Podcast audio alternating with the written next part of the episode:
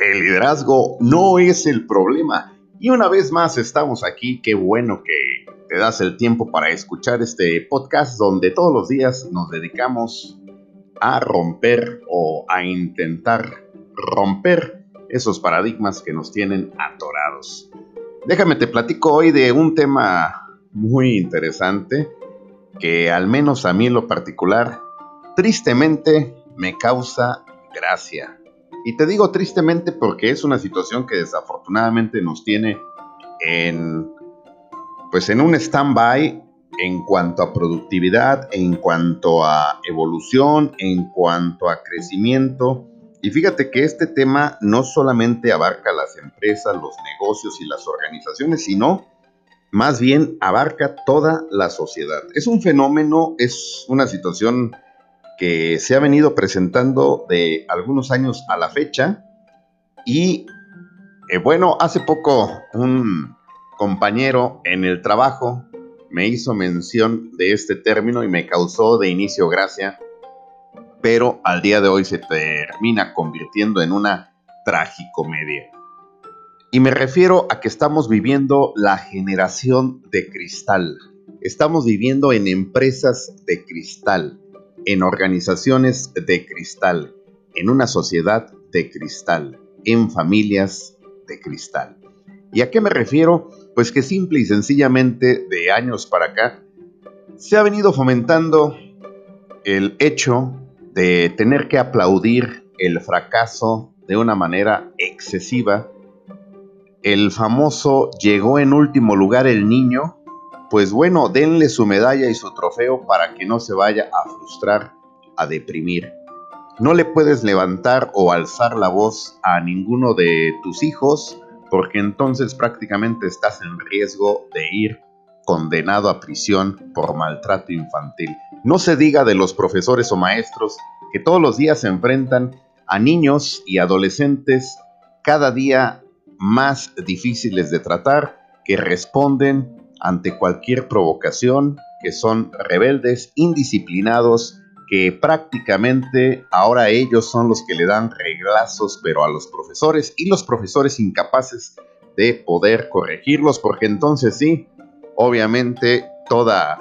la Corte de Derechos Humanos, de Sociedad de Padres de Familia, pues pondrían a ese profesor literalmente en la calle. Y bueno, esto ha tenido un reflejo y un impacto en las empresas donde, por supuesto, también tenemos trabajadores de cristal a los cuales difícilmente se les puede llamar la atención, se les puede retroalimentar de una manera firme o contundente, sino que tenemos que corregirlos de una manera muy amable, sutil, diplomática, tan dulce y suave que lo que terminas haciendo es prácticamente fomentando en ellos ese tipo de conductas que tienen a tu empresa hundida. Hace tiempo, hace años, a mí me costaba trabajo entender por qué hoy en día a esa persona que falta, que no se presenta a trabajar, que tiene su obligación de presentarse a trabajar hoy en el puesto que tú quieras y no llega a trabajar, en lugar de que la persona que incumple, que falta a su responsabilidad, se comunique, mande un mensaje ahora con tanta tecnología. Pues no, sucede que la empresa, es decir, el área de recursos humanos, capital humano, como le llames, o incluso su jefe inmediato, es quien tiene que estar llamándole a la persona para saber por qué no pudo ir a trabajar. Y muchas veces lo que termina sucediendo es que la persona ni siquiera te toma la llamada, te manda buzón, no contesta y tú tienes que estar insistiendo para saber por qué el príncipe o la princesa no fueron a trabajar. Claro que hay situaciones graves, eh, difíciles, como todos en la vida las vamos a tener de salud, familiares o personales, pero yo les garantizo que cuando el trabajador tiene un compromiso, ya sea la familia o el mismo trabajador, en algún espacio de tiempo, manda un mensaje que le roba cinco eh, segundos, incluso ni siquiera minutos,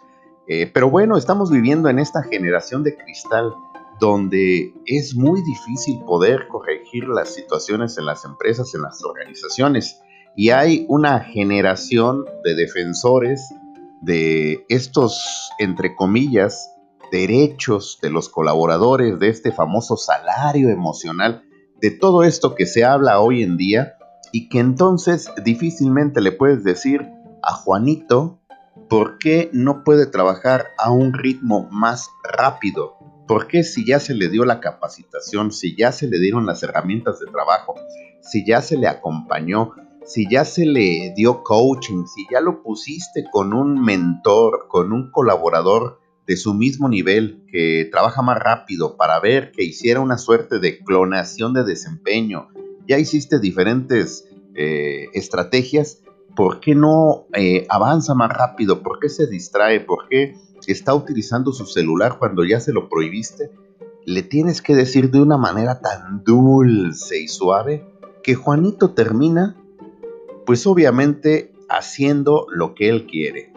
Eso está sucediendo en las organizaciones, en las empresas, en la sociedad misma y si no, pregúntenle a los profesores, pregúntenle a los padres de familia cómo ha sido tan difícil día con día estar corrigiendo, estar motivando, estar retando a que la gente esté buscando mejorar, esté pues yendo por más, esté siendo ambiciosa.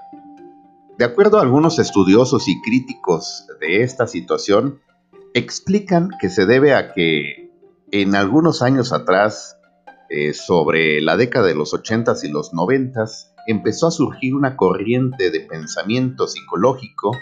donde surgió el tema de la famosa este, inteligencia emocional, de este tipo de asuntos que explicaban que la gente necesitaba sentirse querida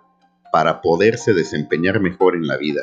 y que era importantísimo el hablarle bonito, el decirle a la gente que era lo mejor de lo mejor, que era única e irrepetible, etcétera, etcétera. De ahí viene, en teoría, esta generación de cristal, aunado, aunado a que eh, la generación que al día de hoy está liderando las organizaciones, muchos de nosotros crecimos con muchísimas carencias, con eh, muchísimas dificultades, eh, crecimos en ambientes complicados donde nuestros padres tenían que trabajar mucho tiempo y eran muy duros hacia nosotros, eran muy estrictos, de tal suerte que algunos estudiosos, te repito, creen y tienen la teoría de que hoy en día nosotros, dado que crecimos en un entorno tan difícil, tan hostil y con en algunos casos falta de afecto y cariño, por eso es que ahora estamos tratando de compensar todo esto, pero el riesgo enorme es que estamos generando, te repito, una generación de cristal. Piénsalo, piénsalo y déjame tus comentarios. Te invito a que revises este tema en tu empresa. El asunto es que recuerda que el cristal es muy bonito, luce muy bien, es precioso, pero se puede romper fácilmente, así como tu empresa puede romperse.